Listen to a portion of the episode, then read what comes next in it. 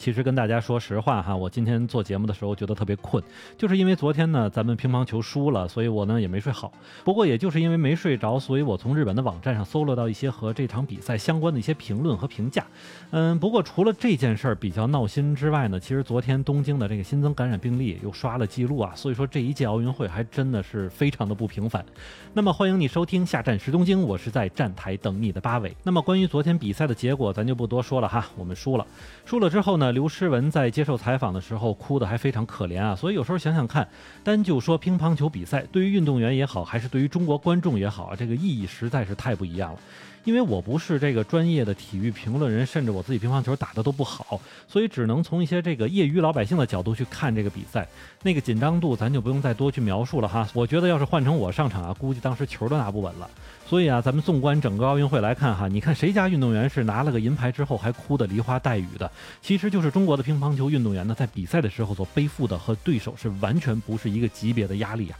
在这里边呢，我相信像伊藤美诚啊，像水谷隼啊，其实他们也都有着自己的压力。但是对于他们来说，得了冠军这件事情，更多还是说对于自己和对于家里人。但是咱们这二位运动员就不一样了哈，除了对于团队、球迷之外，还有一些国家荣誉等等。而且还有一件事情是不得不说的，毕竟对方是日本队，所以这个输赢这件事儿看上去就要更加沉重一些了。那么之后呢，我也看了一下中国和日本两边网友对于比赛的一些反应。我们先说说一些相同评论的帖子啊，比如说像这个比赛非常精彩呀，运动员超棒啊，这个终于突破了这个中国乒乓球运动员的一些智库了等等这些哈。那么这样的话还是挺多的，但是不同的地方呢，可能更多就是吐槽了哈。比如说像中国网友认为对方运动员，比如说像伊藤，总是要求去擦桌子上的这个汗，那么这件事儿是非常影响运动员节奏的。比赛要求又不许吹球，又不许摸桌子等等这些哈。其实我承认，对于专业运动员来说呢，这点所谓的小问题，其实对他们来说真是个大事儿。但是咱们要从另外一方面说，对于世界排名第四的许昕和世界排名第七的刘诗雯而言呢，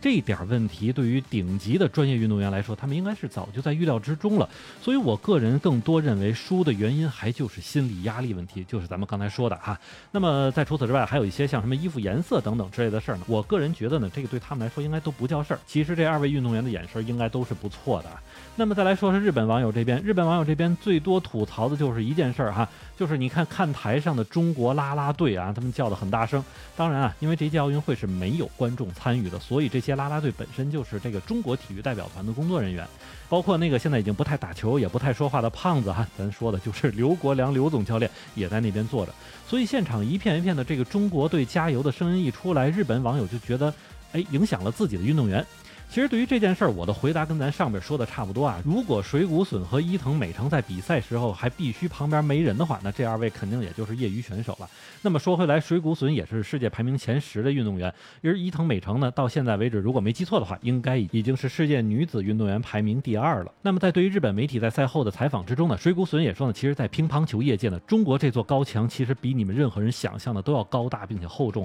而且我也能知道这堵高大厚重的墙呢会一直存在。所以在这个奥运会很特别的这个舞台上呢，虽然中国运动员也和我们是同样的人哈，但是如果你想真的去超过中国乒乓球运动员来说呢，那真的是太难了。其实我个人觉得水谷隼说的这点呢还是挺对的哈，因为他也是多次和中国队有交锋的经验。因为水谷隼呢是出生在一九八九年六月九号的运动员，到今年呢他应该也是三十二岁了，所以在整个看待对手的层面上呢，要比伊藤美诚明白多了哈。因为咱看伊藤美诚在之后接受采访还说对这个单打非常有信心啊等等之类。哎呀，有时候我可能就想妹子可能确实有点太单纯了哈，慢慢来去体验中国队的恐怖吧。并且另外一方面呢，相比伊藤美诚来说，水谷隼其实更需要这块金牌，因为在二零一七年六月一号的这个世乒赛上，水谷隼还曾经爆冷输球，而且输球的对象就是比自己小十四岁的张本智和。而且在那次输球之后呢，水谷本人其实几乎也是陷入到了一个非常绝望的状态，觉得自己可能距离乒乓球越来越远了，甚至他当时还对媒体说：“我真的是烦死乒乓球了。”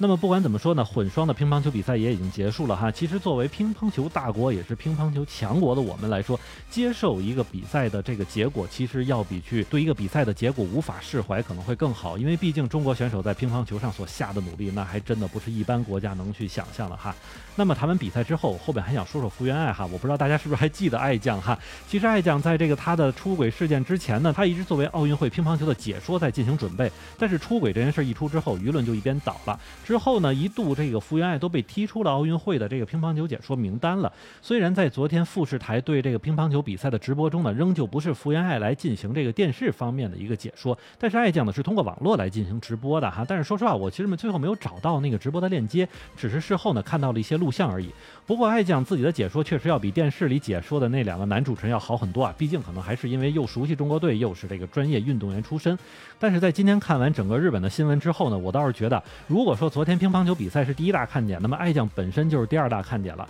甚至连好多日本媒体都在盯着中国人怎么去评价爱将本身啊，因为日本网友这边呢，几乎一面倒的都是去谴责福原爱哈，包括他的推特下面很多都是说呀，要求他解释出出轨的这个问题等等。但是反观中国网友这一边支持爱将的就非常多了。其实考虑到这个原因呢，不仅仅是爱将和中国队各种渊源啊，以及他一口大碴子的这个中文，这就跟自己家闺女在外边吃了亏，自己家里人不管怎么样都得护着是一样的。所以日本媒体呢，在这边也觉得挺奇怪的哈，就是说为什么中国网友一直在跟这个福原爱说，嗨，离婚怎么了？离开那个渣男又不是不能生活，爱将加油，开始新的生活吧。那么其实对于这件事本身呢，我也问过一些日本人的朋友哈，那么其实他们还是挺统一说，反不太看好这个福原爱出轨这件事情。但是当听到这个咱们中国人把爱将当成自家闺女来看这件事呢，也还是觉得挺惊讶的。OK，那不管怎么样呢，奥运会还没有结束，乒乓球比赛也没有结束。之后的中国运动员呢，也还请你们加油，因为你们真的是我们的英雄，这点和奖牌是没有关系的。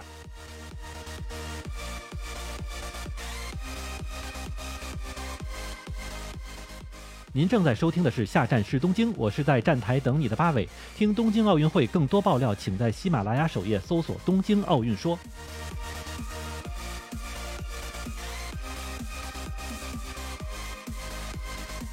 不过我不知道大家是不是这次还注意到了哈，乒乓球比赛上的比赛用球呢，还是咱们国家生产的红双喜品牌。而且这次红双喜品牌并不仅仅是赞助了奥运会，还顺手把自己的比赛用球带到奥运会里边啊。所以说呢，要说到乒乓球器材，中国制造可以是杠杠的名牌货了。之后呢，我又细致找了。找其他的哈，又发现了。一家叫做泰山体育的公司，他们的工作人员呢是在现场来铺设柔道用的比赛地毯。还有一家叫做张孔杠铃的公司呢，为这个奥运会提供了。举重比赛所用的器材。另外还有类似。像这个铁人三项赛呀，中国队的这个公路赛自行车等等之类，用的也是咱们自己国家生产的碳纤维自行车。后面还有一家叫做河北英利的这个公司，拿下了东京奥运会三人篮球的地板的这个独家供应权。还有一家叫做河北天素的公司呢，提供了乒乓球馆的地胶等等啊。那么最有意思的呢，还是这个又有网友拍到了东京奥运会上的一些外国记者背着赫然印着2008年北京奥运会的双肩背包。咱得算算看哈，从2008年到2021年，现在已经是十三年了，所以这个包的质量吧。还真是不错，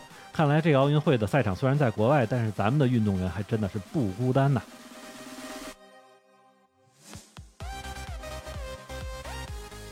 OK，那么随着这个奥运会比赛进行的深入呢，这个东京这边的疫情可是有点要扛不住了。就在昨天的时候呢，东京这边确诊了一千四百二十九个人的这个新冠感染病例，这个数据呢是有记录以来单日确诊最多的一个周一。而且根据刚刚的消息指出呢，今天的东京都呢单日新增人数恐怕是要突破三千人了。那么也就像我昨天在节目里说的那样哈，这回四连休完事儿之后呢，东京方面恐怕是要迎来一大波问题了。而且呢，不光是老百姓咔咔的感染，这个奥运会运动员也没落好。最近每天奥组委这边呢都能统计出来和大会相关的有人员感染的案例啊，比如就在昨天，一名荷兰网球运动员，名字叫做让朱利安·罗杰，就被确认感染了新型冠状病毒，并且检测呢呈阳性。而且他本来呢是应该在二十六号下午和新西兰队来进行一个第二轮的比赛，可就是因为这个问题呢，他就被迫退出了。所以我个人觉得这位老。老哥可真是扎心了，而且他还不是他队里唯一的感染者，因为在荷兰队中呢，现在已经是一连串的发生了这个新冠病毒感染的问题啊，他是排名第六个，所以恐怕我们要是消极的猜测一下呢，那么奥运村里是不是已经并不再安全了呢？